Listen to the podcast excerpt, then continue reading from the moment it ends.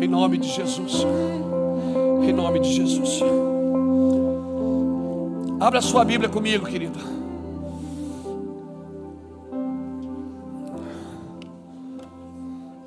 Abra sua Bíblia comigo no livro de Josué, capítulo 1. Tora calamando rolobias tukia sorobia suriala.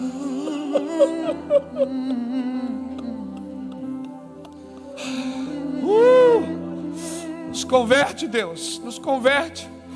Nós precisamos de um batismo de fogo. Nós precisamos de um batismo de discernimento. Nós precisamos do fogo do Senhor no nosso ministério, Deus, no nosso serviço. Salva, Senhor, as nações através desses irmãos. Levanta nesse ministério pregadores e missionários que não têm medo, Deus, que não servem por dinheiro, mas servem por um chamado, por um propósito. Levanta esses homens, Deus. Aleluia!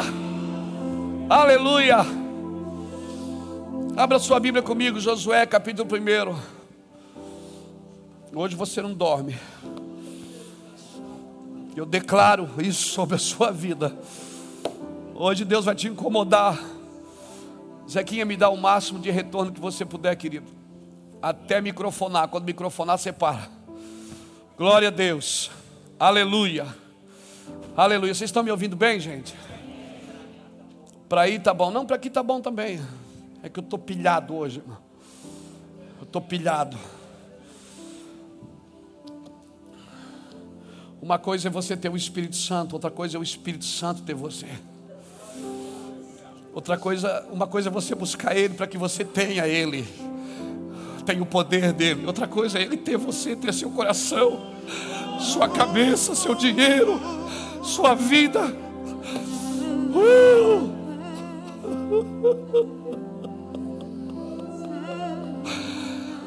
Oh meu Deus, meu Deus, choramos por um avivamento, Deus um avivamento recheado de lágrimas, recheado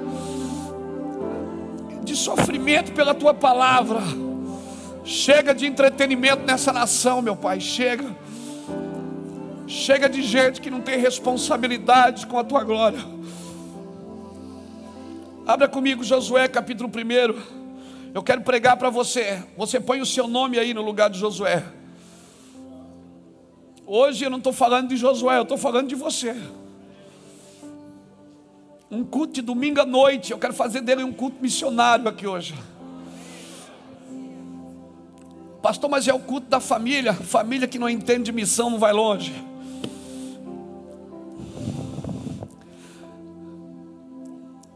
Cuidar da casa já é uma missão.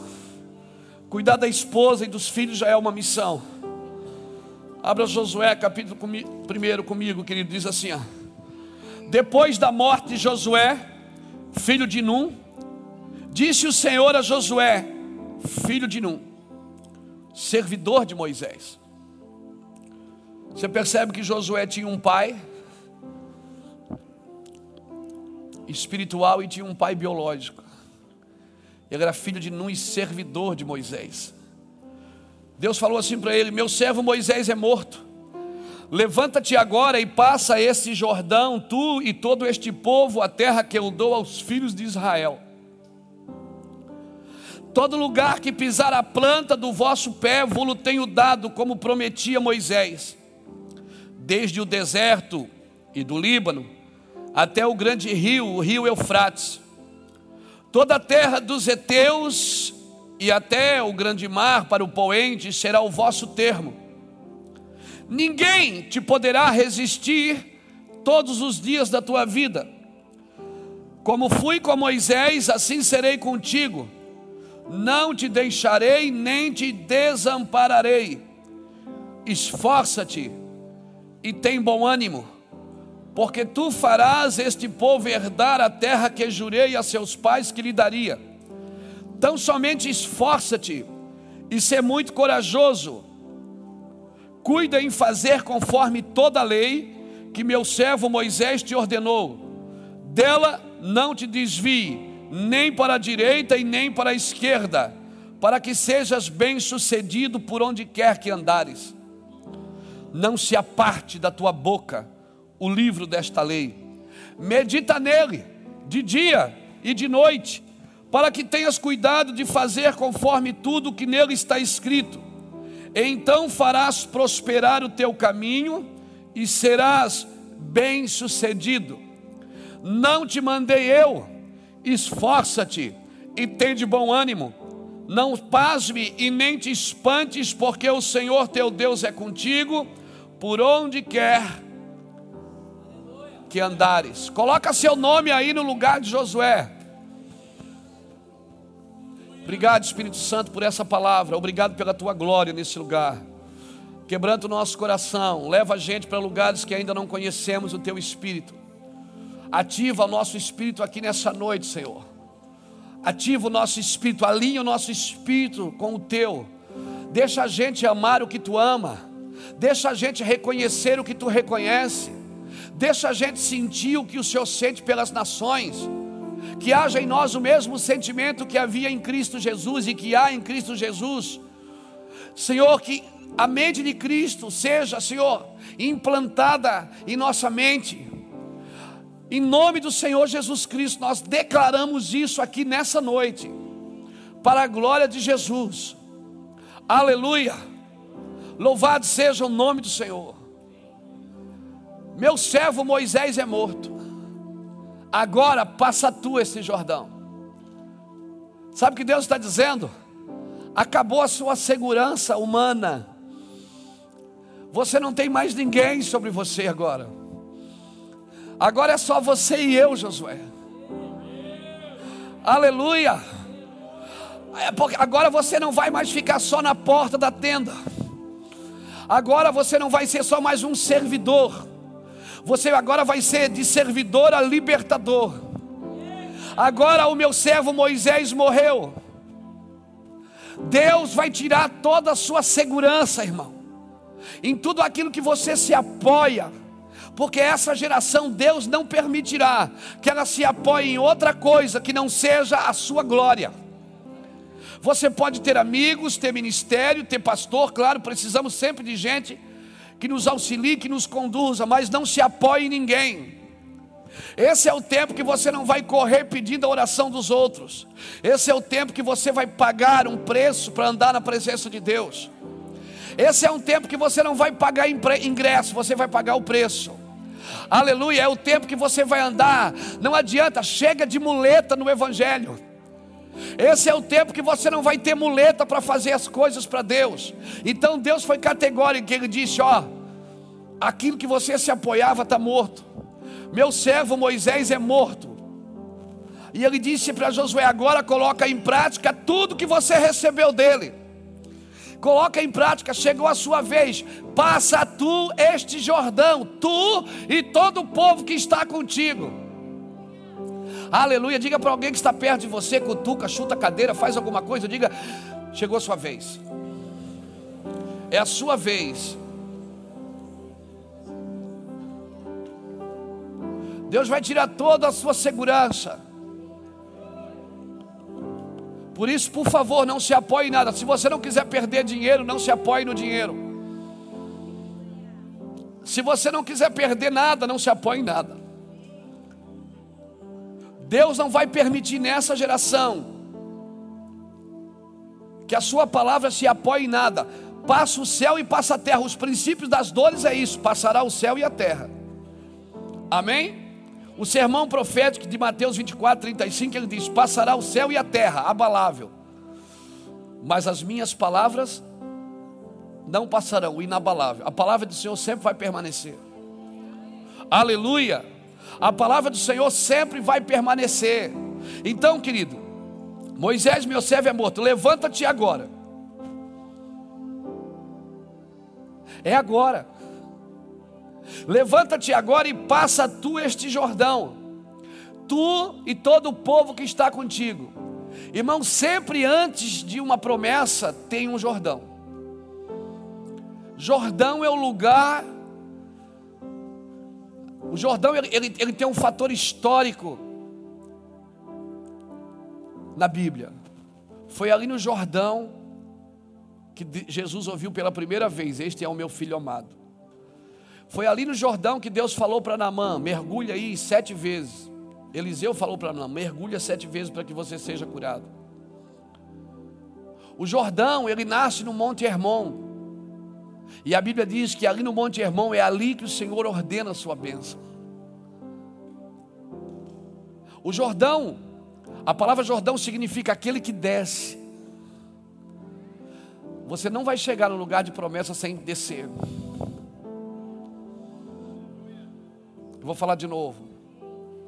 Você não vai chegar no lugar de promessa sem descer. Você vai ter que descer. Agora, quem já passou o Mar Vermelho, passar o Jordão é fichinha. Aleluia, irmão. Não adianta, você não vai passar, chegar na promessa sem passar esse Jordão. Passa tu esse, esse Jordão. Tu e os filhos de Israel, todo o povo que está contigo. Todo lugar que pisar a planta do vosso pé, eu vos tenho dado, como prometi a Moisés. Como é bom servir alguém que tem visão, né? Deus falou assim: ó, Eu vou te dar porque você serviu a Moisés. Eu vou te dar porque você tem um pai que transferiu para você. Escuta uma coisa: equipe é a gente que monta, sucessor é Deus que escolhe. Moisés montou uma equipe, agora sucessor foi Deus que escolheu. Deus disse: Moisés, pega Josué e unge ele. Deus chamou Elias e disse assim: ah, Elias, vai na casa de Safate em Abel Meolá e unge Eliseu, profeta, em teu lugar. Está longe de acontecer nos nossos dias, né? Ninguém quer dar o seu lugar para ninguém. Você pode imaginar Deus dizendo assim para o cara: unge ele no teu lugar. Ele vai assumir a tua posição. Você vai para a reserva. O cara tem que ser crente, irmão, para dar um lugar para outro. Você dá o teu lugar para outro, irmão. Orar, dizer assim para ele: vai lá e unge ele profeta em teu lugar. Aí Elias vai na casa de Eliseu. Chega lá e diz: Eliseu, vem. Jogou um manto sobre ele e diz: Vamos embora, agora você já sabe o que eu fiz. Irmão, já era para você, você não serve para mais nada. Se o manto já caiu sobre você, querido, esquece. Você está tentando fazer alguma coisa, se você tem um manto, já era. Se, já joga, se alguém jogou um manto sobre você, já era. Você não vai dar certo em lugar nenhum. Você pode ser um advogado, você tem que ser um advogado debaixo dos princípios de Deus. Você pode ser um empresário, você tem que ser um empresário debaixo dos princípios de Deus. Você pode ser um comerciante, mas os princípios de Deus é que vão regir a sua vida. Aleluia. Não é mais do seu jeito, é do jeito de Deus agora. Se já jogaram o manto sobre você, já era, meu irmão. Você não tem mais saída. Não tem mais opção para você. Quando Deus diz assim, ó, ide por todo mundo e pregai o evangelho a toda criatura, você não tem opção de escolher se vai ou não vai. Se Deus disse, fazei discípulo de todas as nações, você não tem opção de escolher. Se Deus disse assim, eu vou levantar você, você vai ganhar muito dinheiro e você vai sustentar a minha obra, você não tem opção de escolher de quanto que você vai dar. Por isso, irmão, com Deus, Deus não pede algo para você, Ele pede tudo. Com Deus não existe meia boca, ou, ou é tudo ou é nada. Aleluia! Não dá para negociar com Deus. Não dá para entrar só pela metade. É tudo ou é nada, irmão. A religião ela pede algo, mas Deus, o reino de Deus não pede algo, ele pede tudo. Aí Eliseu, Elias passou na casa de Eliseu e jogou o manto. Quando ele jogou o manto, Eliseu disse: Espera aí, eu só vou beijar o pai e a mãe. Ele disse: Vai rápido, porque agora você já sabe o que eu fiz para você. Você já sabe o que Deus fez em você, sabe ou não sabe? Então beija rápido e sai correndo, irmão. Não atrasa a obra, você já sabe o que Deus quer. Porque se você não sabe, nem venha. Quando o manto vem, ele clareia a nossa vida. Você já recebeu, você sabe o que Deus quer. O céu está clamando, está gritando, você sabe o que Deus quer. Todo mundo aqui sabe o que Deus quer.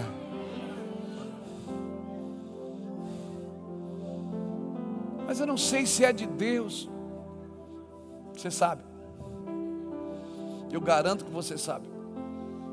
Você tem medo de tomar atitudes. Aleluia. Você tem medo de tomar atitude. E sabe por quê que você tem medo? Porque é você ainda que está no controle, não Deus. Se Deus estiver no controle, irmão, é a glória que conduz você. Não, mas eu tenho a unção. Eu não estou falando de unção, irmão. Uns são, outros não são. Eu estou falando da glória de Deus. Porque a unção é uma habilidade que Deus te dá. A unção, Deus te dá para você trabalhar para Ele. Então eu estou aqui na unção. Está gostoso aqui, não está? Está bom aqui ou não está? Está gostoso, se dá vontade de voar, não dá? Aleluia. Então, eu posso orar por essa jovem e dizer assim: ó, em nome do Senhor Jesus, receba poder de Deus. Seja cheia do poder de Deus. Isso eu posso transferir para ela. Poder eu posso transferir. Agora a presença não. A presença ela só vem em mim se eu preparar um lugar para ela. Tá gostoso aqui, não tá? Mas daqui umas 5 horas vai acabar esse culto.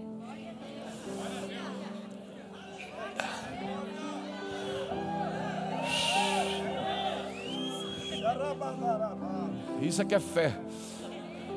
Daqui um tempo vai acabar esse culto. E a hora que acabar, a gente volta ao normal. É gostoso. É gostoso estar nesse ambiente. A gente diz, oh, cara, aqui a gente faz promessa. Quando a gente senta agora diante de Deus, eu vou orar mais a partir de hoje, aleluia. Irmão, se eu fizer uma oferta agora, você dá tudo. Porque está gostoso o ambiente. Como é gostoso estar num ambiente com Deus, irmão. Só que daqui o culto vai acabar e a gente vai voltar ao normal. A gente vai comer cachorro quente, vai para o carro.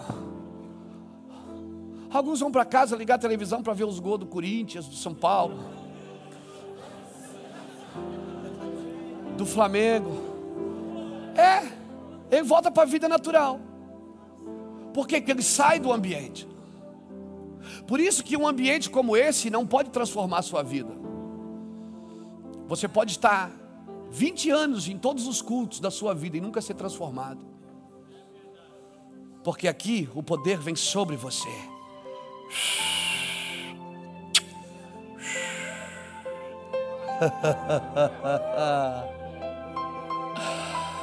uh!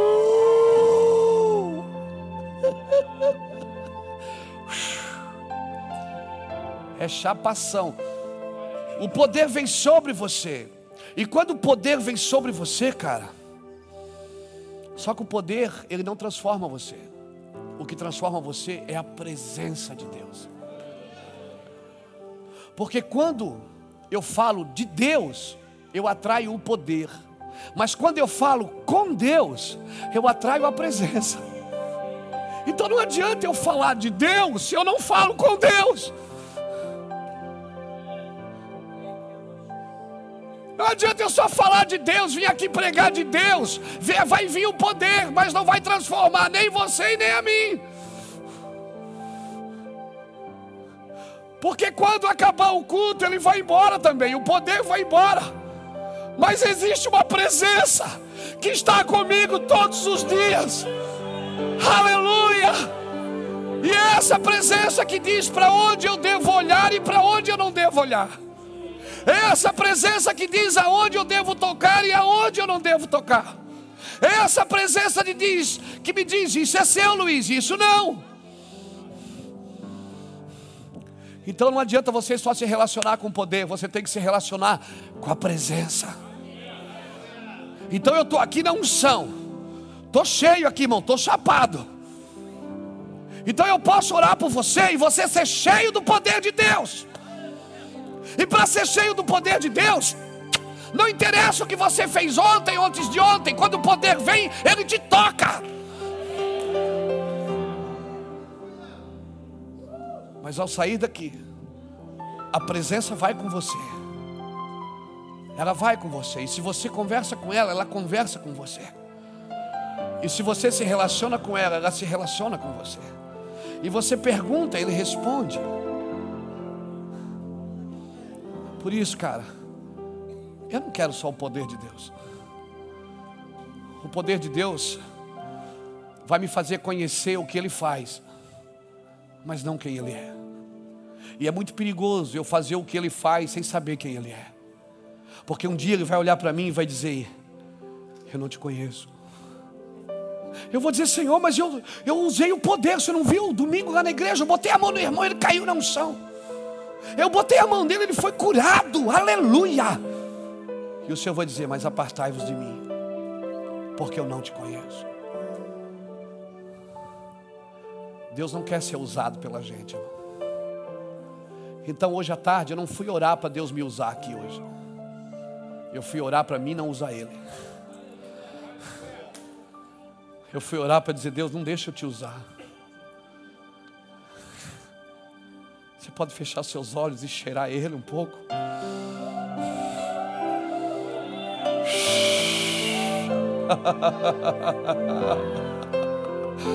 uh!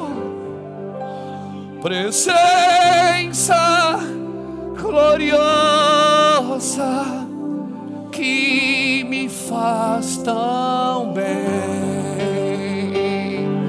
tua glória inunda meu ser.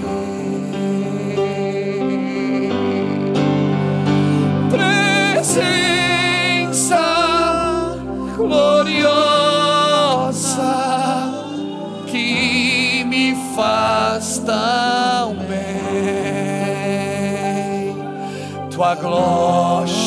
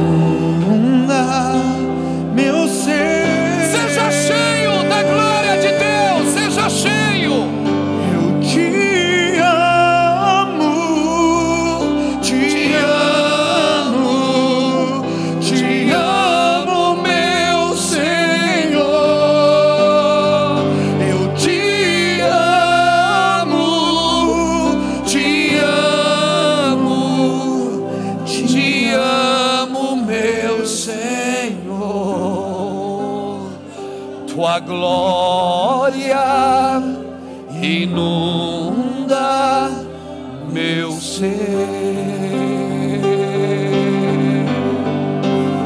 Num ambiente como esse, Jesus pode curar você agora mesmo. Jesus toca você agora mesmo com milagres. Seja cheio da glória de Deus, seja cheio de milagres.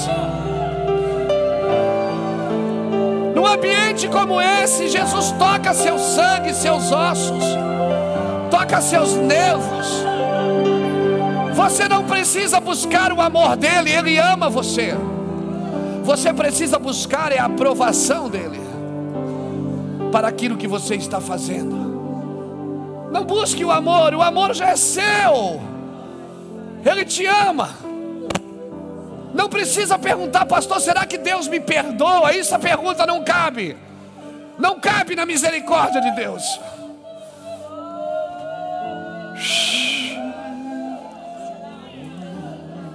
O que Deus pede é tão pouco, é só esforça-te.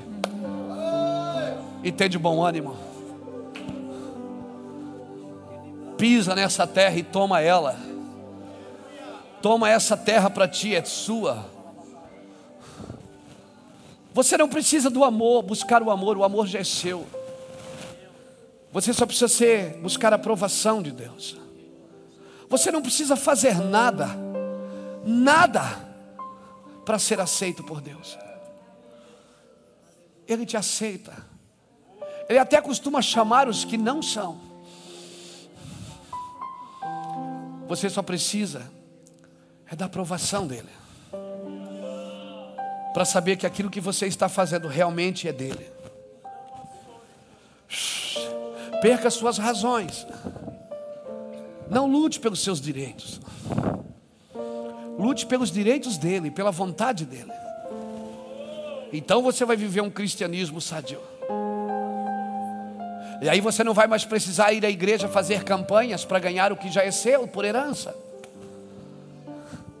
Você não vai precisar fazer campanhas, colocar dinheiros em envelopes para se sentir melhor, para Deus receber a sua oração. Quer saber? Se você se alinhar com Deus, antes que a palavra chegue na sua boca, Ele já está trabalhando em seu favor. Agora não se relacione com Ele por aquilo que Ele faz. Deus é bom.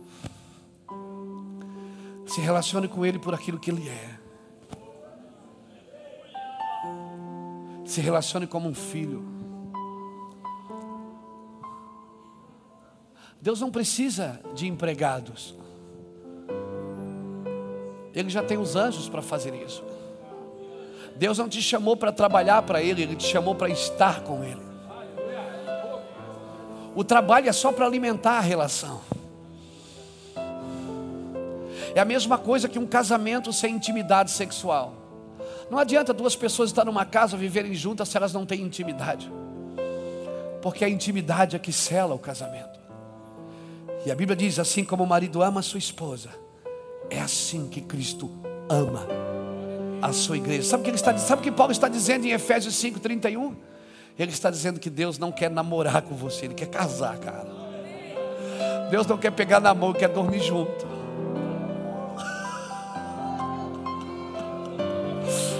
Deus não quer ficar com você todo domingo. Poxa, hoje eu vou lá, vou sentir a presença de Deus. Você não precisa vir aqui para sentir a presença de Deus. Entra tu no teu quarto e fecha a tua porta.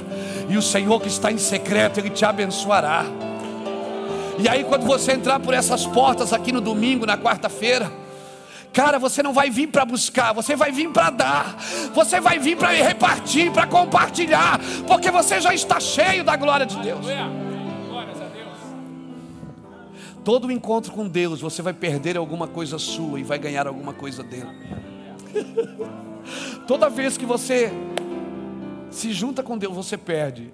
Perde algo seu e ganha algo dele. Diga para alguém que está perto de você: se prepare para perder.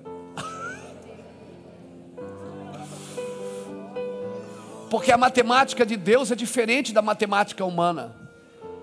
Deus diz que o último é que é o primeiro, que o louco é que é sábio, que o fraco é que é forte, que o pequeno é que é grande, que o pobre é que é rico, que o que chora é o que está alegre. Não, não faça contas da matemática humana, irmão. A matemática de Deus, os teus caminhos não são como os meus caminhos. Os meus caminhos são mais altos que os seus caminhos, e os meus pensamentos são mais altos que os seus pensamentos. Na conta de Deus, um homem vale uma nação, um pássaro é um bando, uma árvore é uma floresta. Na conta de Deus, não tem derrotas, não tem perdas. Então, por favor, Deus vai tirar algumas coisas que você está se firmando nela. E que é um conselho para você não perder isso que Deus está se firmando. Abra mão logo. Pastor, Deus quer me empobrecer? Não, Deus quer te enriquecer. Mas sabe para quem Deus pode dar dinheiro? Para quem não ama o dinheiro. Para quem ama o Senhor. Sabe para quem Deus pode levantar. Irmão, tem muita gente que está usando a Deus em vez de ser usada por Deus. Está falando coisas que Deus não mandou, está prometendo coisas que Deus não prometeu. Uma coisa Deus prometeu: eu vou estar com você todos os dias. Todos os dias da sua vida, ninguém te poderá resistir. Ninguém poderá te resistir. É o pensamento que eu tenho todo dia, irmão. Não é. É amor próprio, não é soberba. Todo dia eu estou lá, acordo de manhã, escovo o dente, dou uma olhada no espelho e fico imaginando como Deus suportaria viver sem um cara legal que nem eu. Puxa Deus, o céu não seria a mesma coisa sem um cara legal que nem eu.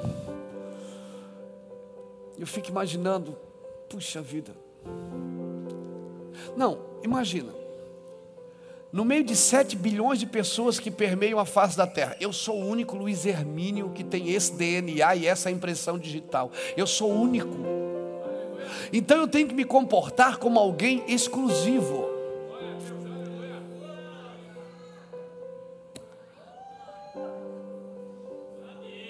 O problema é que você é o coitadinho.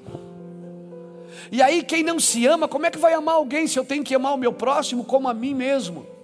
Se o cara não se ama, ele não gosta dele, não gosta do nariz dele, do cabelo dele, da orelha dele, não gosta da vida dele, ele não gosta de nada dele. Como é que ele está sempre olhando para os outros? Está sempre querendo ser uma coisa, e aí Deus não pode usá-lo, por quê? Porque Deus só pode usá-lo na sua identidade. Aleluia. Sabe por que, que Deus fez você? Porque não seria a mesma coisa sem você. Por isso que Deus não dá o direito de você tirar a sua própria vida. Porque Ele fez a sua vida para um propósito. E você só vai conhecer o propósito da sua vida se você andar com Ele e não se apoiar em mais nada. E aí você pode ter dinheiro, pode ter riquezas, pode ter bens, porque essas coisas não vão roubar você de Deus.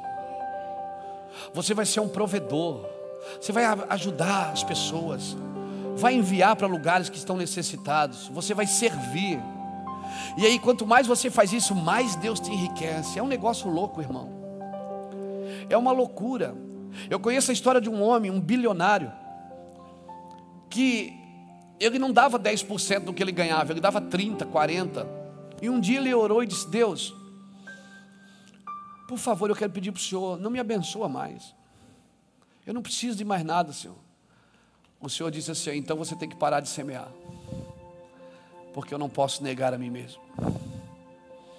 Eu só posso parar de te abençoar se você parar de fazer o que você está fazendo. Ele conta essa história num testemunho.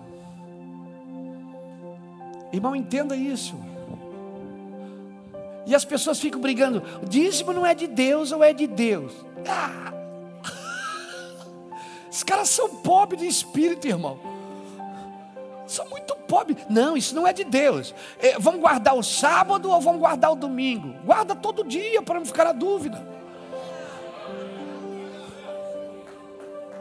Aleluia. A gente fica brigando por coisa. A ceia a gente faz de vinho ou de suco de uva?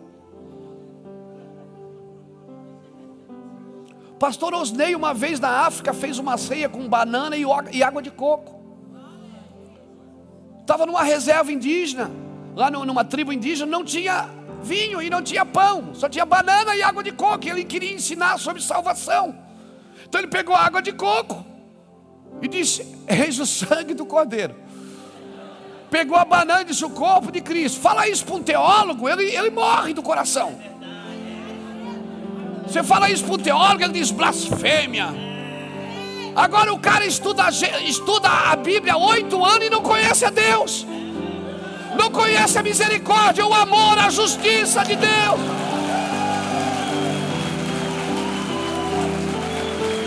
Vou falar uma coisa para você. Quem escreveu isso aqui não foi um teólogo, foi o um Espírito Santo, meu amigo.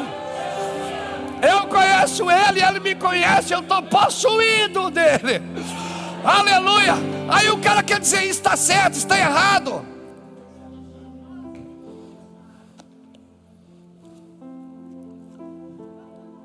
Errado está você usar fé para adquirir coisas, não para conhecer a Deus.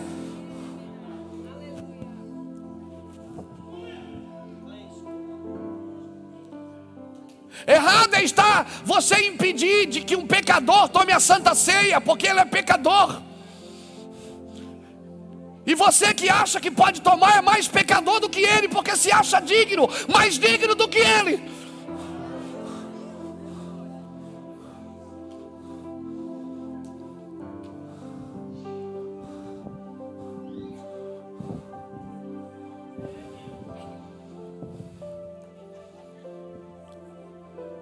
Sabe qual é o problema, irmãos? A gente acha que Deus é homem. Deus não é homem para que minta. E nem filho do homem para que se arrependa. Nós somos homens e a gente trata Deus como se ele fosse um homem. A gente acha que Deus pensa como a gente. Os meus pensamentos são mais altos que os seus pensamentos. Deus olhou para você e não viu um traficante, ele viu um missionário, um pregador do Evangelho. Deus não olhou para você como a polícia olhou para você, como sua família olhou para você. Isso, e tudo que Ele pede é que você tenha a mesma visão dele, que os teus olhos for, sejam bons, que você olhe para as pessoas como Ele olha, porque se teus olhos forem bons, todo o teu corpo será abençoado. Tudo que Deus quer é que você não julgue, que você o ame, ame como Ele ama. Deus ama, para você ter uma ideia, Deus ama até as pessoas que foram para o inferno.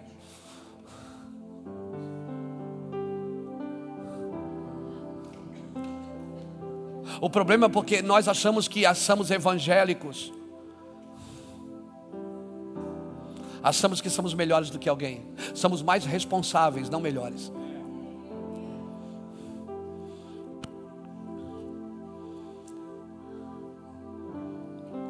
Problema é que nós achamos, sabemos alguns versículos da Bíblia, achamos que sabemos toda a verdade. Quando ele abalar o que é abalável, só vai sobrar o que é inabalável, irmãos. Por isso que você está vivendo o que está vivendo hoje. Por isso você está passando essas lutas aí, essas guerras. Sabe por quê? Deus está tirando da sua vida tudo que é abalável, para que permaneça só o governo do Espírito. Porque até agora, muitos usaram a Deus só para ganhar dinheiro, usaram a Deus só para se dar bem na vida no seu ministério.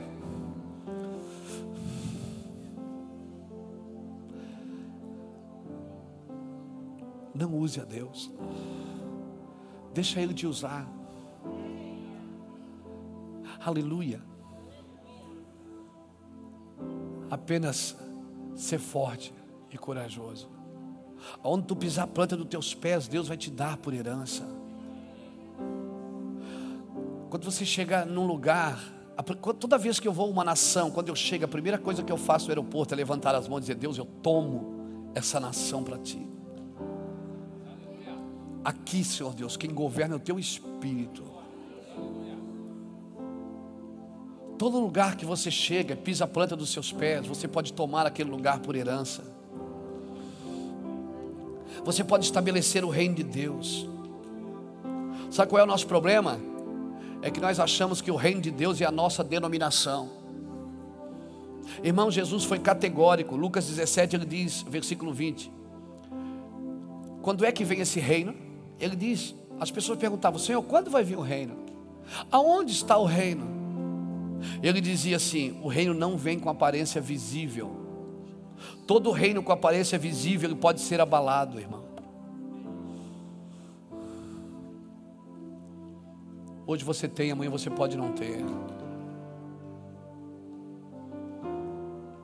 Pessoas ficam pobres de uma noite, de um dia para o outro elas eram ricas, ficam pobres no outro dia. Nós temos exemplos na nossa nação de pessoas que eram milionárias acordaram pobres, porque as suas ações caíram. Todo reino visível, ele pode ser abalado. Por isso que ele está abalando algumas coisas na nossa vida, amém, irmãos? Amém, queridos? Por que, que Deus está abalando algumas coisas na nossa vida? Porque tem um reino que é inabalável e ele está dentro de nós. Na tradução NVI diz que ele está entre nós. Ele é um reino espiritual, é interior, ele não é físico. É um reino que não pode ser abalado.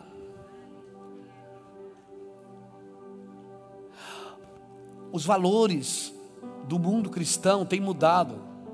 As pessoas hoje são medidas por que elas têm. Talvez se Jesus entrasse por aquela porta, pedisse o microfone para falar aqui hoje,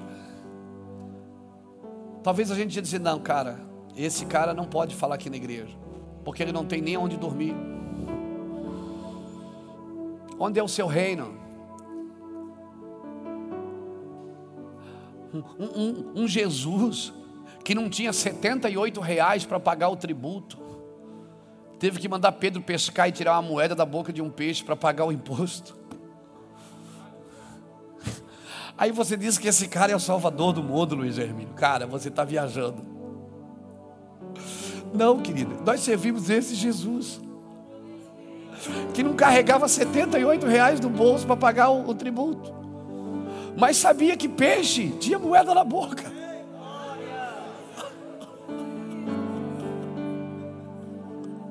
Cara, é muito louco. Nós temos tudo sob controle, irmãos. Nós temos tudo sob controle, achamos que temos, mas tudo isso pode ser abalável. Para que o inabalável permaneça em nós, Deus tem que sacudir a gente. Se prepare, Deus vai sacudir alguns de vocês. Vai sacudir, especial vai dar na parede. Entendeu? Para que toda palha seja queimada. Não dá mais para viver com um pé na igreja, um pé no mundo, um pé no reino, um pé na religião. Não dá mais para viver com Deus pela metade. Não dá mais só para beijar na boca e ir para cada um para sua casa. Não, tem que dormir junto, tem que casar, tem que gerar filho. Aleluia! Deus está chamando a igreja para compromissos sérios, irmãos. Coisas sérias. Aleluia! Não é, não é, não, não é para cultinho. Não é para vir no cultinho, para vou lá para Deus me abençoar. Não é, não vem aqui para Deus te abençoar. Você tem que vir aqui porque você é um abençoado. Você tem que vir aqui porque você estava em casa hoje e você precisa aceitar Jesus. Porque se você não aceitar Jesus, você vai para o inferno. E hoje você chorou em casa à tarde e disse: Hoje é a última coisa, é a última vez que eu vou lá. Hoje eu vou entregar minha vida para Jesus. E você está aqui agora, sentado aí na cadeira. E eu quero dizer para você que você não precisa esperar o final do culto para vir aqui aceitar Jesus. Você pode vir agora, porque Jesus já está te esperando há muito tempo. Aleluia! Há muito tempo.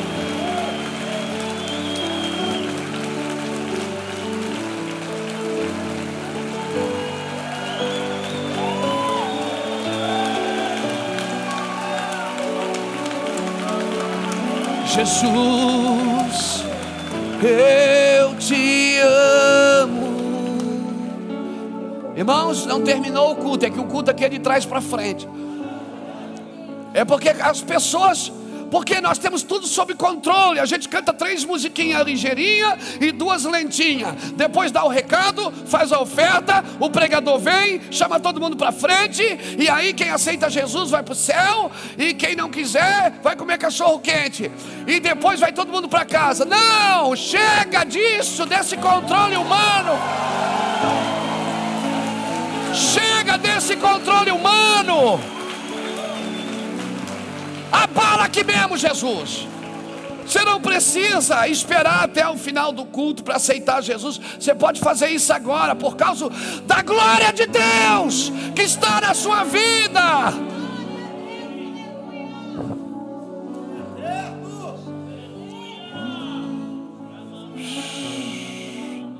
Aleluia.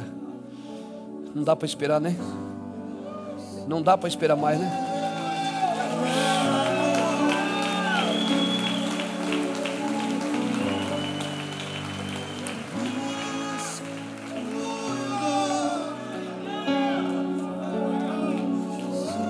Jesus, passa a rede aí, Jesus. Passa a rede nesse povo. Passa a rede nesse povo. Pega ele, Jesus. Pega, pega, pega. Depois nós continuamos a pregar. Depois nós continuamos. Vamos fazer o que é importante. Vamos fazer o que é importante agora. Vamos fazer o que é importante. Esse homem precisa ir para o céu.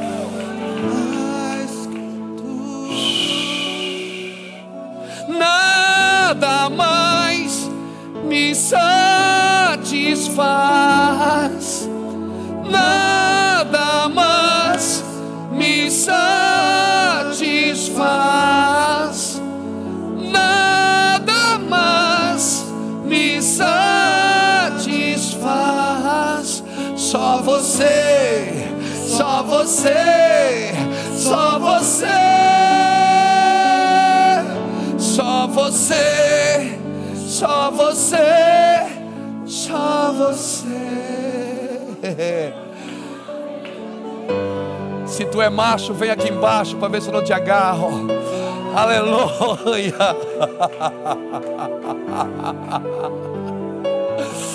Uh! Meu Deus, chuta essa cadeira e dá glória a Deus.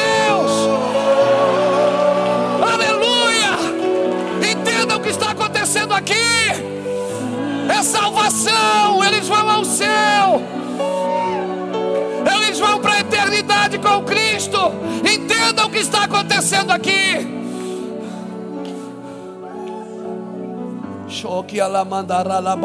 Tem mais, passa a rede, Jesus, passa a rede. Passa a rede, Jesus.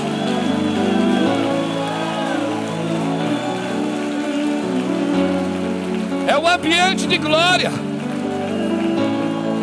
O ambiente da glória de Deus. Vem, filha, vem. Vem que tem lugar para você. Você vai pro... você tem que viver com Jesus para sempre. O mundo não tem nada para vocês. Sabe o que tem no mundo aqui para nós? Governo. Nós vamos governar essa, essa, essa terra. Nós vamos governar sobre essa terra. Amém? Amém, pastor. Aleluia. Jesus vai mudar a sua vida, querido. Vai abrir portas para você. Vai tocar a sua casa. Aleluia. Isso é que Jesus faz. Não adianta. Nem o diabo quer mais você. É só ele mesmo. Porque ele sabe que a qualquer momento você serve. Não adianta. Você está lá servindo o diabo, mas o coração é de Deus. Não adianta, irmãos. Estenda a mão para cá. Ó, homem, para você, você que quer sua família de volta, homem, você que quer sua família de volta, você precisa entregar a sua vida para Cristo, para remir a sua casa e a glória de Deus voltar para sua casa, e Deus devolver para você o que você perdeu, devolver para você o que você perdeu. Você quer ver Deus transformar a sua casa? Entregue sua vida para Jesus. Estenda sua mão para cá, querida. Espírito Santo, nós tocamos essas pessoas com o teu amor. O Senhor veio aqui hoje e tocou elas com a tua glória. O Senhor é bom demais. O Senhor abençoa essas pessoas. Toca eles com fogo, Senhor. Salva o Senhor. Senhor restaura os casamentos aqui. Traz as pessoas de volta para o teu colo, Senhor. Traz eles para ti, Senhor. Pega eles com fogo.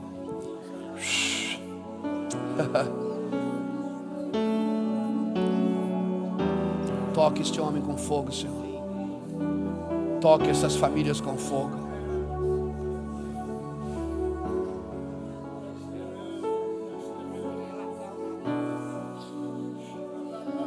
Vai não.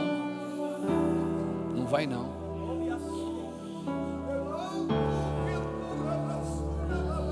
Experimenta procurar doença aí, ver se Jesus já não levou. Mas ninguém orou por mim e precisa. Num lugar desse, num ambiente que a gente atrai a presença de Deus. Num ambiente que Deus parte o pão, não precisa. Os olhos são abertos. Os ouvidos são abertos. Experimenta procurar. Experimenta ver se o câncer tem autoridade aí agora. Experimenta ver se o, os ossos não estão indo para o lugar, se os nervos não estão indo para o lugar. Experimenta fazer movimentos que você não podia fazer. Experimenta, porque você está num ambiente de glória, no Éden. No Éden, quando você come da árvore da vida, no meio do, que está no meio do, do paraíso, não da árvore do conhecimento do bem e do mal. Não adianta você comer daquela árvore. Aquela árvore vai te tirar da intimidade. No ambiente de Deus, é Deus que governa, não é a gente. É Deus que decide que hora termina, não é a gente.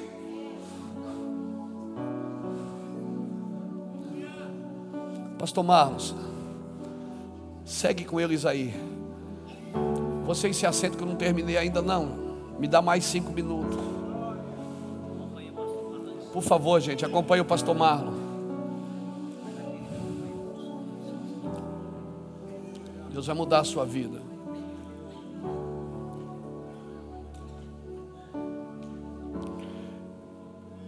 Abra sua Bíblia comigo. No livro de Ageu. Livro do profeta Ageu. Fiquei com medo hoje do pastor Fernando pregar minha mensagem.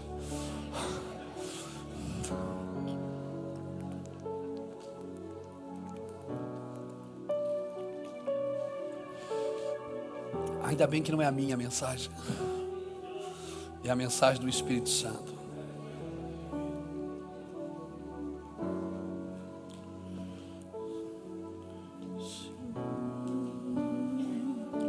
Ageu capítulo 2, diz assim, versículo 4: Ora, se corajoso, Josué, esforça-te, filho de Jeozadaque, sumo sacerdote. Esforçai-vos todo o povo da terra, diz o Senhor, e trabalhai, porque eu sou convosco, diz o Senhor dos exércitos. Chegou o tempo, irmãos esta é a aliança que fiz convosco. Quando saíste do Egito e o meu espírito habita no meio de vós, não temais. Assim diz o Senhor dos Exércitos: ainda uma vez dentro em pouco abalarei os céus e a terra, e o mar e a terra seca. Abalarei todas as nações, e o desejado de todas as nações virá, e encherei esta casa de glória, diz o Senhor dos Exércitos. Minha é a prata, meu é o ouro, diz o Senhor dos Exércitos. A glória desta última casa será maior do que a primeira, diz o Senhor dos Exércitos. E neste lugar eu darei a paz, diz o Senhor dos Exércitos. Toda vez que ele se refere a ele mesmo como o Senhor dos Exércitos, ele está dizendo que ele é um Deus de guerra. E ele está dizendo que o Deus de guerra vai dar a paz.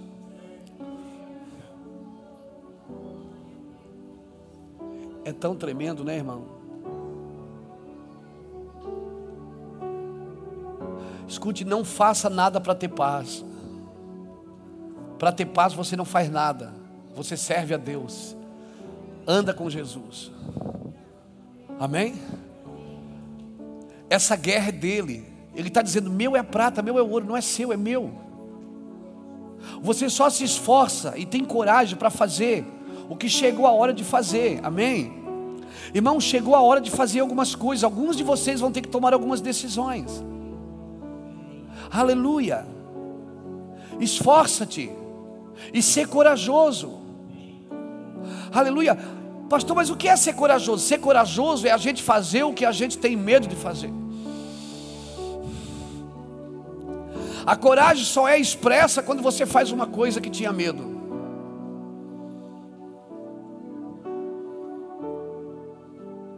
Eu fui lá em, Fortaleza, tem um parque aquático lá e tem um, negócio que desce assim que eles chamam de Insano. Um, um tobogã. E eles ficaram, pastor não tem coragem. E eu não tinha mesmo. Mas eu não vou perder, né? Eu digo, eu vou nesse negócio. Eu vou.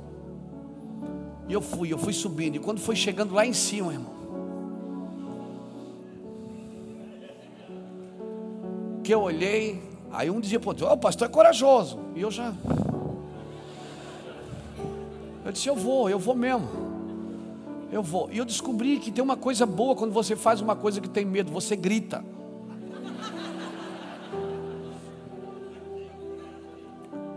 Grita. Você acha por que, que Deus mandou eles rodear Jericó e ficar em silêncio sete dias?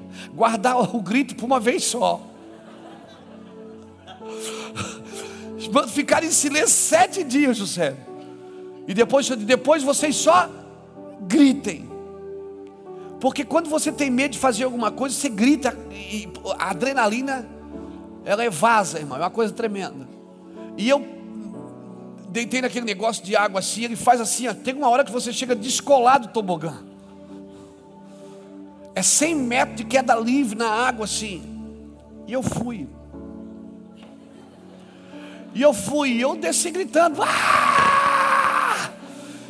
Quando chegou lá embaixo, sabe o que eu fiz? Eu vou de novo. Porque, irmão, a gente tem medo de dar o primeiro passo. Aleluia. A gente tem medo de, de dar o primeiro passo. Depois que você dá o primeiro passo, acabou, querido. Então, quando a gente chama alguém aqui para aceitar Jesus, ou quando a gente chama alguém para fazer alguma coisa, você tem, você, o primeiro passo é que dá medo. Depois, pronto, irmãos. Quem já atravessou o Mar Vermelho, atravessar o Jordão agora é muito fácil. Moisés morreu, Josué, agora é você. Chegou a sua vez. Ser forte. E olha, você, você percebe que Deus repete umas três, quatro vezes: ser forte, ser corajoso, porque Deus estava lidando com um homem inseguro. Ele estava conven tentando convencer um homem inseguro a tomar uma posição. E por várias vezes ele diz: esforça-te, esforça-te, esforça-te. Outra vez te digo, no versículo 9, quando você pensa que terminou a conversa, o Senhor diz, Josué capítulo 1, ele diz assim no versículo 9: Não te mandei eu, esforça-te. Deus já está perdendo a paciência. Irmão, coragem é você fazer o que você tem medo de fazer, querido. Eu vou dizer uma coisa para você. Sabe por que, que muitas pessoas não conseguem passar uma hora por dia na presença de Deus? Porque é assustador mesmo. Você fica meio insano. Você começa a ter atitudes que você nunca teve na vida. Você vai fazer coisas que você não fazia. Você vai desvalorizar coisas que você valorizava e vai começar a valorizar coisas que você nunca valorizou. Então todo homem que anda na presença de Deus, ele fica meio desequilibrado. Ele fica meio insano. Por isso quando você vê o cara gritando, ele está com medo. Ele está entrando em lugares. Por que, que muita gente não não entra na presença de Deus como precisa entrar? Por quê? Porque você vai ter que mudar de vida, querido. Então tem pessoas que preferem, elas preferem ficar na beirada. É como ir na praia, você vai na praia, você vai entrando na água. As primeiras ondinhas você pula. E vai entrando, e vai entrando, e vai entrando. Chega uma hora que a água deu aqui, você tem que fazer uma escolha. Ou você volta para a sua segurança, onde você domina, ou você tira o pé da água e deixa ela levar você. E você já viu que não adianta nadar contra a correnteza? Quando tem um repuxo que te leva para fora, não adianta você querer forçar, você tem que dar a volta. Irmão, o que Deus está nos convidando. É por isso que aquele homem saiu para medir, e ele media mil côvados, e as águas davam nos atelhos. À medida que ele ia medindo, as águas iam aumentando. Ele media mil côvados, a água dava no atelho. Depois ele media mais mil, ela dava nos joelhos. Depois ele media mais mil e dava nos lombos. E depois ele mediu mais mil, era águas que não se podia passar a não ser a nado. E dali por diante, aonde esse rio passava, todas as árvores eram tocadas e curadas. Tem um momento da sua vida, irmão, que a água vai subindo, você tem que entrar. Não tem mais volta, acabou, querido. Queimou os carros, matou o boi, já era. Você não pode mais voltar mais. Quando as águas estão aqui nos atelhos, é quando você começa a andar com Deus. Aqui Jesus para você é o caminho. Não, você não consegue fazer muita coisa com água nos atelhos. Você só consegue fazer uma laminha. Faz uma baguncinha, respinga algumas pessoas. Mas não, tem muito, muita coisa não. Quando as águas chegam nos joelhos, elas vão ficando pesadas. Quando elas chegam nos joelhos, é, é quando você começa a viver uma vida de oração ao Senhor. Uma vida, e essa vida de oração, ela vai ficando mais pesada. Porque à medida que você vai orando, você vai largando algumas coisas que você fazia e não vai fazer mais. Mas, ele, mas tem alguém medindo, dizendo agora você, você tem que andar mais, você tem que ir mais para frente. E aí você anda mais um pouco, as águas te dão aqui nos lombos. Quando elas chegam aqui nos lombos, aí irmão, para andar dentro dela já está pesada. Quando a água chega aqui, é um tempo que você começa a viver uma vida de submissão. Deus diz: Meu servo, você diz: Amém, Senhor.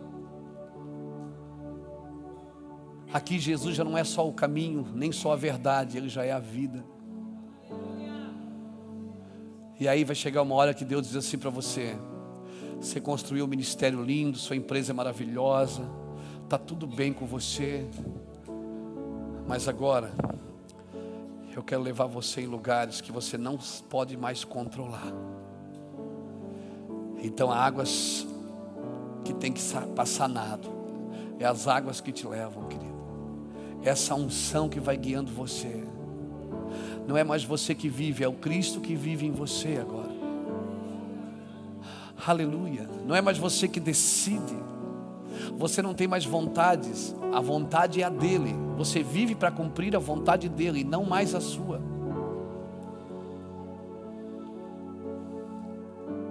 Entenda isso que Deus está falando aqui conosco nessa noite. Ele está abalando o céu e terra. Irmão, só vai permanecer quem viver uma vida inabalável, quem se apoiar no que é abalável, não vai conseguir cumprir seu propósito. Eu não estou dizendo para você chegar em casa agora, largar sua empresa e vir aqui para a igreja, não estou dizendo isso. Eu estou dizendo que você tem que tirar tudo do seu coração.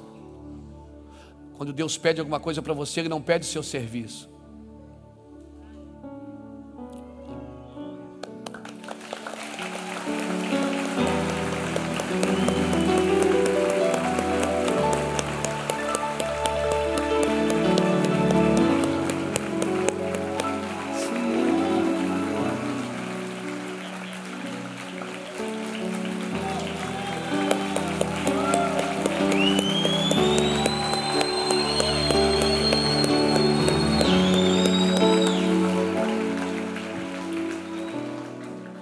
Pede alguma coisa para você, Deus não costuma pedir muitas coisas para a gente. Mas quando Ele pede, Ele não pede seu serviço, Ele diz: Filho meu, dá-me o teu coração. Porque é o coração que vai dar início às saídas da vida. Sobre tudo que deves guardar, guarde o teu coração. Eu quero orar por você. Eu quero orar por você e dizer: as lutas de fora, elas não podem determinar quem você é aqui dentro no Senhor. O que Deus está fazendo aqui fora, Ele está abalando céu e terra.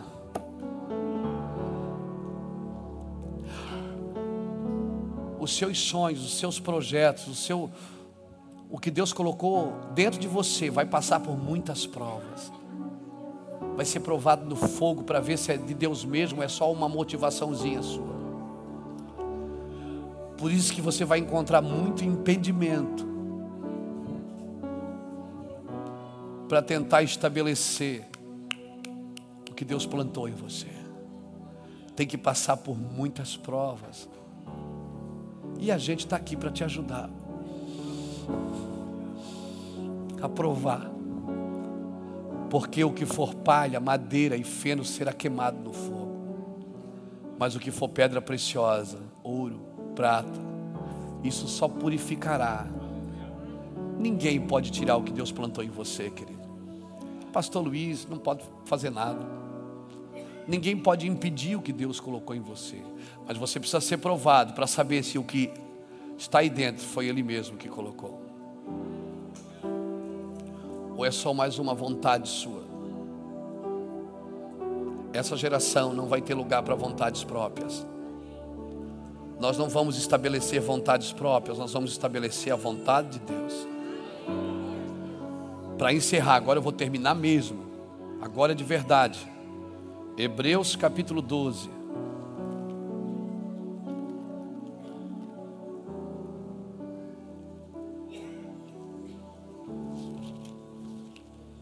Hebreus capítulo 12 diz assim, o versículo 26. Então a sua voz abalou a terra, mas agora ele prometeu, dizendo: Ainda uma vez abalarei não só a terra, mas também o céu. Ora, esta palavra, ainda uma vez, mostra a remoção das coisas abaláveis, como coisas criadas para que as inabaláveis permaneçam pelo que tendo recebido um reino, ah, tendo recebido um reino que não pode ser abalado, retenhamos a graça pela qual sirvamos a Deus agradavelmente como reverência e santo temor, pois o nosso Deus é um fogo.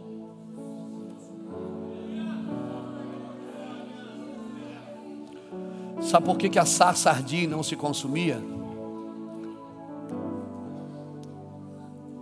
Porque Deus não consome aquilo que tem propósito. Deus não destrói o que tem propósito. Ele só destrói o que é abalável. Tem algumas coisas na sua vida, tem algumas malas que você está carregando, tá carregando, foi você mesmo que colocou em cima de você.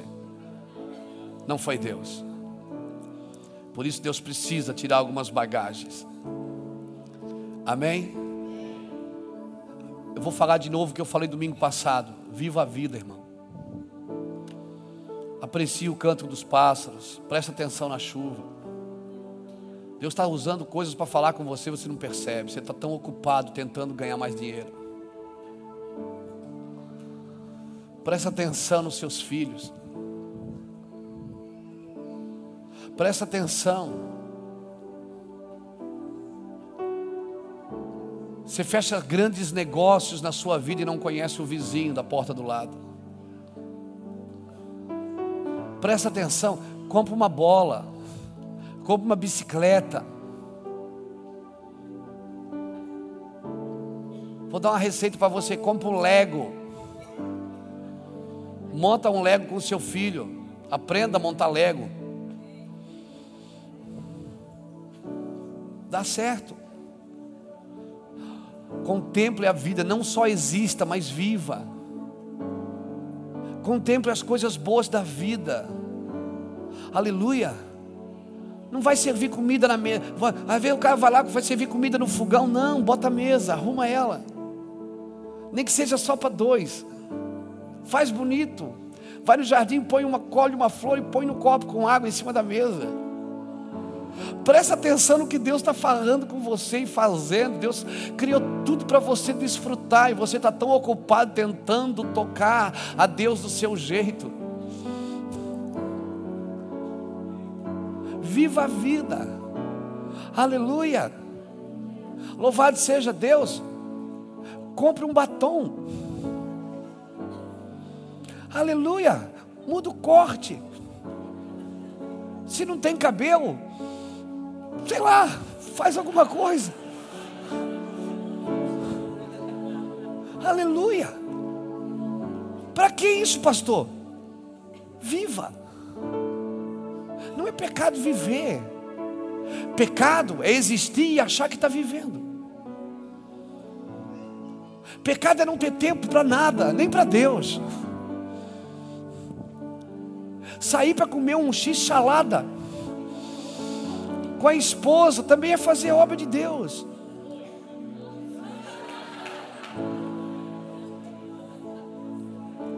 Aleluia. Verdade, irmão. Fazer um castelo de areia na praia também é fazer a obra de Deus com o seu filho, é fazer a obra de Deus.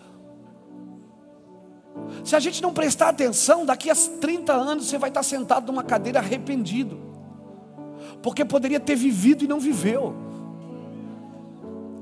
Aleluia! Poderia ter aproveitado e não aproveitou. Planta cebolinha, planta salsinha atrás de casa. Ah, mas eu moro num apartamento, compra uma bacia, enche de areia e planta, bota na, na sacada. Para que isso, pastor? Só para curtir. Curtir a terra. Curtir a cebolinha. Sobe num pé de goiaba, se você puder, né? Sobe num pé de goiaba, apanha uma goiaba, come uma goiaba do pé, irmão. Aleluia! Glória a Deus! Deus nos chama para viver em uma vida com abundância. E nós estamos sentados na igreja tentando puxar Deus para baixo, para pagar nossas contas, resolver nossos problemas. Ninguém vive mais, irmão. Viva!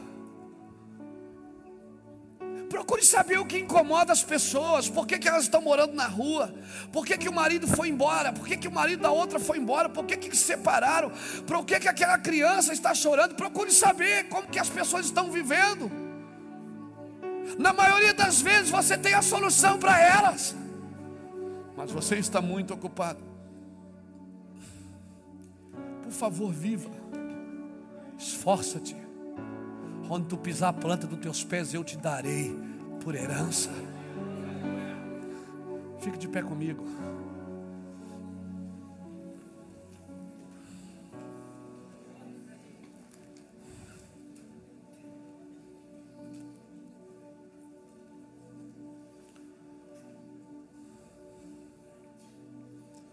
Deixa Deus abalar o que Ele quiser.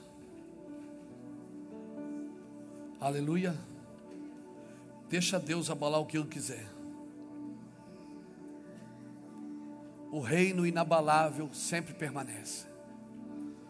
Louvado seja Deus. Eu quero orar por você. Nós temos algumas pessoas aqui para orarem por elas ainda. Nós vamos orar quando todos estiverem aqui na frente. Eu quero orar por você agora. Fique aqui comigo. Receba essa oração antes de ir embora, querido. Ela vai derramar azeite sobre o que você ouviu.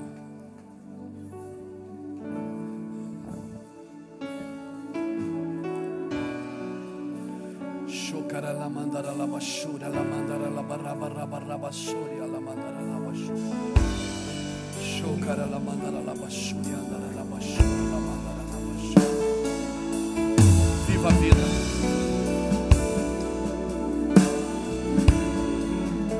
vida inabalável. Viva uma vida inabalável. Viva a vida inabalável do Espírito Santo. Chegue mais para frente, chegue, chegue.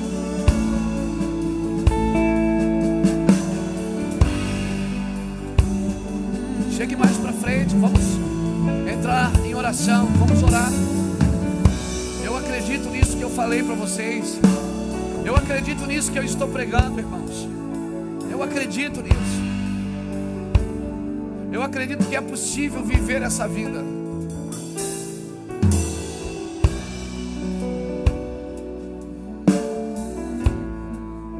É possível viver. É possível viver, desfrutar.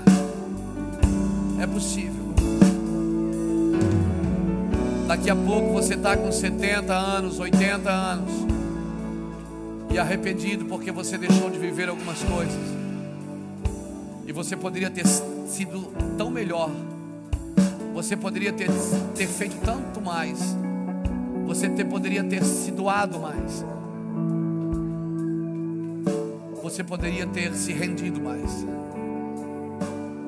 A minha oração, querida, é que quando você terminar a sua carreira, você possa dizer o que o apóstolo Paulo falou: combati o bom combate, terminei a carreira e guardei a fé. Estou vivendo uma vida inabalável. Paulo estava preso, mas ninguém poderia tirar as convicções do seu espírito. A minha oração é essa, querido. É que você viva nesse lugar com o Espírito Santo. Feche seus olhos, vamos adorar o Senhor.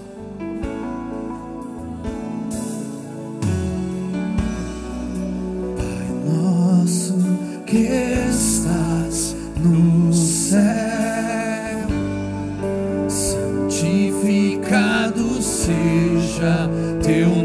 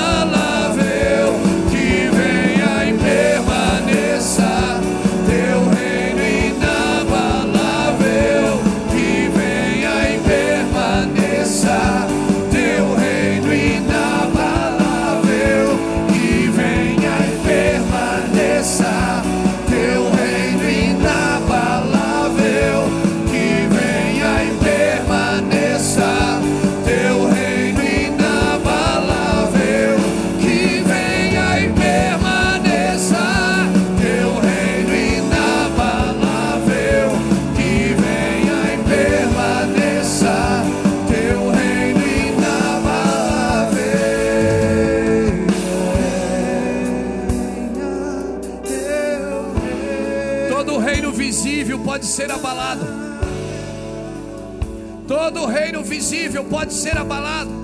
Daniel profetizou que viria uma pedra do céu, cortada sem a ajuda de mão de homem, e ela daria contra a estátua que representava os reinos, e a estátua cairia em um novo reino, um reino e- eterno, perpétuo, seria estabelecido, que é o reino do Filho do seu amor, é o reino do Espírito, o reino invisível. A Bíblia diz que o, o visível foi feito pelo invisível. Isso me ensina o quê? Que o invisível é mais real do que o invisível, porque o invisível é que permanece. O visível pode ser abalado. Aleluia. Então não se assuste quando algumas coisas tremerem ao seu redor. Eu estava uma vez numa nação, eu estava num hotel no sexto andar e, e eu participei de um terremoto. Aquele país tremeu. E eu estava lá no hotel, de repente começou a tremer a cama, os espelhos do hotel. Eu digo, meu Deus, eu fui na janela, estava tremendo tudo. E aí eu liguei para a recepção e disse, fica tranquilo, isso é normal aqui. Quando você começa a estar em lugares que começa a tremer as coisas ao seu redor, não se assuste. Deus está fazendo isso. Porque existe dentro de você um reino que não pode ser abalado. Por isso, pare de olhar para fora e comece a olhar para dentro. Aí dentro ele soprou o espírito dele sobre você. O espírito dele, o espírito que te deu vida, ainda está em você. Para de olhar para fora. Por isso que Paulo dizia: em tudo eu sou atribulado aqui fora, porém não angustiado aqui dentro, perseguido, porém não abatido, perplexo, porém não desanimado. Paulo estava dizendo: o que acontece fora de mim não abala quem eu sou. Ele disse: eu carrego um tesouro no vaso de barro. O vaso é de barro, cara, o vaso pode ser quebrado, ele quebra o vaso quantas vezes precisar, mas o tesouro o tesouro é dele, ele colocou aí dentro. Deixa ele dar uma amassadinha no barro, deixa. Deixa. Deixa ele dar uma amassadinha no barro. Por isso que eu não faço campanha pare de sofrer, irmão. Porque é justamente esse sofrimentozinho é que faz você descobrir o que você carrega. Esse esse sofrimentozinho, esse tudo que está acontecendo ao seu redor aí, que está abalando, está mexendo, tá, você está em pânico, não entra em pânico. Apenas olha para dentro. Feche seus olhos, fecha a tua porta. Quando ele diz, entra no teu quarto e fecha a tua porta, ele está dizendo, fecha teus olhos. E o Senhor que está em secreto, Ele te abençoará. Você estiver em pânico, não corra dele, corra para Ele. Levante sua mão, deixa eu terminar. Espírito Santo, obrigado por esta noite. Obrigado porque nós vivemos na tua presença o inabalável, Senhor. Senhor, leva a gente para lugares de experiências sobrenaturais com a tua glória. Nós queremos viver o sobrenatural da tua glória, Senhor. Shoki amandorolobiastuki alamandarai. Senhor, eu não aceito nada menos do que a tua presença. Eu não quero nada menos do que a tua glória, Senhor. Eu não quero só anjo, eu não quero só teofania, eu quero o cabode de Deus, o peso da glória. Por isso, Senhor, nós ministramos sobre essa geração o peso da glória de Deus. Nós ministramos sobre essa geração o peso da sua glória. Alguém pode levantar as duas mãos e aplaudir, soltar o leão que está aí dentro é o nome de Jesus. Que Deus te abençoe. Vai na paz em nome de Jesus Cristo.